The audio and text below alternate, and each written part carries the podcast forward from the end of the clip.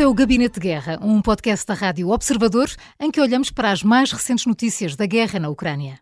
Bruno Cardoso Reis, ainda não tivemos a oportunidade de falar aqui nas manhãs 360 sobre a morte de Navalny. Eh, que impacto vai ter na população russa, ou seja, dentro da Rússia, mas também fora dela e, e, e na guerra da Ucrânia? Bem, uh, por um lado, é importante começar por esse ponto que é. Uh, esta morte faz parte de, uma, de um padrão, não é? Portanto, Sim. mortes violentas, suspeitas de tudo o que são potenciais rivais, potenciais ameaças a Putin, que já começa há muitos anos atrás, não é? Começa com, por exemplo, aquela jornalista Ana Politovskaya, uhum. depois com o Boris Nemtsov em 2015, que era no fundo o outro grande líder da oposição russa antes de Navalny, a poucas centenas de metros do Kremlin, assassinado a tiro. Por exemplo, no estrangeiro, o Litvinenko, um dissidente até dos serviços de informações, ou o Skripal, já em 2018. Um, e agora, nos últimos, nos últimos meses, tivemos, por um lado, a, a morte de Prigozhin, não é? Aquela queda de avião, e, e, agora a morte de Navalny, que já tinha sido uh, alvo de uma tentativa de assassinato, de envenenamento com um agente químico em 2020. Isso foi possível documentar uh, porque ele foi transferido de urgência para a Alemanha e, uh, e depois houve uma investigação até uhum. da própria rede Navalny e também daquele coletivo de jornalistas independentes, o Bellingcat, que conseguiu provar, provar isso e até conseguiu levar um desses agentes que esteve envolvido na tentativa de assassinato a confessar numa, numa chamada telefónica exatamente o que é que tinha acontecido. Uh, portanto, enfim, eu não sei, não, sublinho sempre isto, não sei se, se a morte foi realmente deliberada, foi alvo de mais uma tentativa de uh, bem-sucedida, neste caso de assassinato, se foi simplesmente o resultado do acumulado de maus tratos e, enfim, de condições de aprisionamento péssimas e que, que foram sempre piorando. É? Ele já estava numa colónia penal no Ártico a uns milhares de quilómetros de, de Moscou, portanto, uhum. o, o, pior sítio possível para ter qualquer tipo de cuidado médico adequado. Uh, mas, mas, portanto, esse, esse padrão é, é, aqui um dado importante e que, do meu ponto de vista, mostra que realmente, uh, por um lado, o regime tem grande capacidade em termos de força bruta, não é? em termos repressivos, tem, usado com cada vez mais frequência.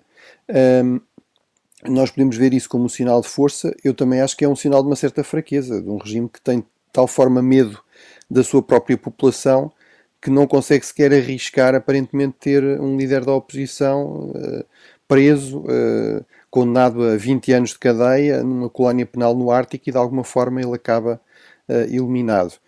Agora, isso não quer dizer que realmente o regime esteja em risco iminente, porque realmente tem um aparelho repressivo muito forte e tem uma elite que, como o próprio Navalny denunciava, beneficia enormemente deste sistema, tem enriquecido pessoas que se têm tornado não milionários, mas, bilionários, com, com, explorando no fundo o sistema, roubando dinheiro, enfim, da, que devia ser usado para ajudar a desenvolver a Rússia, e portanto toda essa gente tem muito pouco interesse em que o regime caia, tem muito a perder se o regime cair. e isso leva à questão da Ucrânia. Era o próprio Navalny que fazia essa, essa ligação.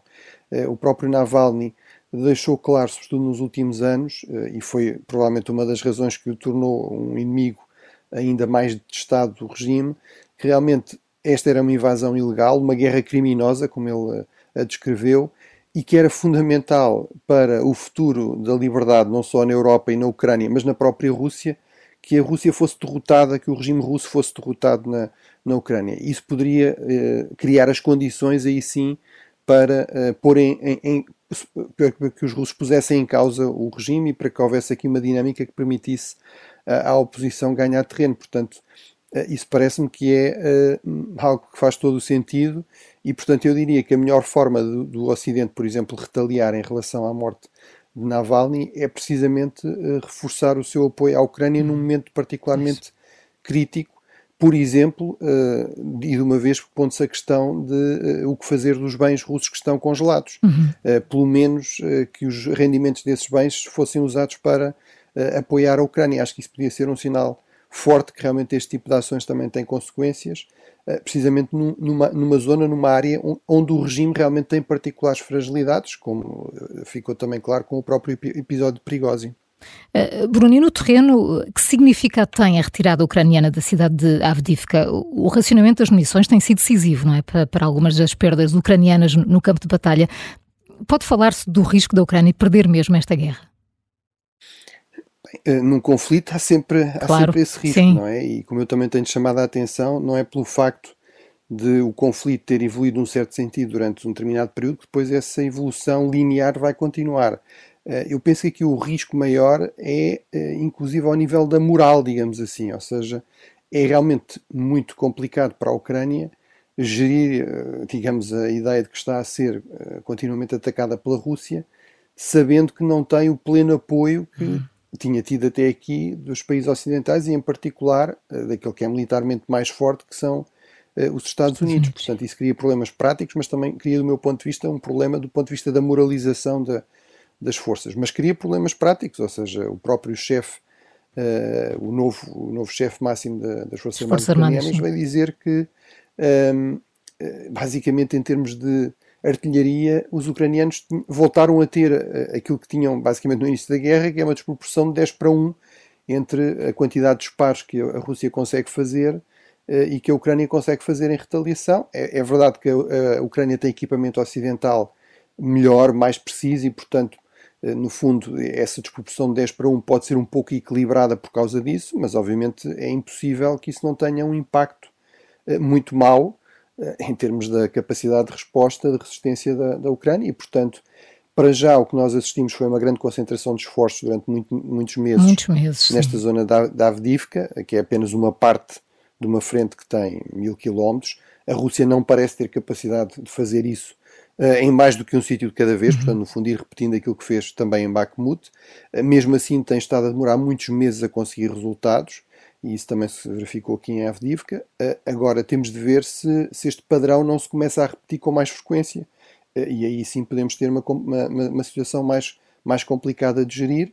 E eu diria que aí um fator fundamental, não é o único, mas um fator fundamental é realmente rapidamente resolver-se esta questão do apoio americano uh, à Ucrânia. O Gabinete de Guerra é um podcast da Rádio Observador. Vai para o ar de segunda a sexta, depois do noticiário das nove e meia da manhã e tem uma nova edição depois da síntese das quatro e meia da tarde. Está sempre disponível em podcast. Eu sou a Maria João Simões.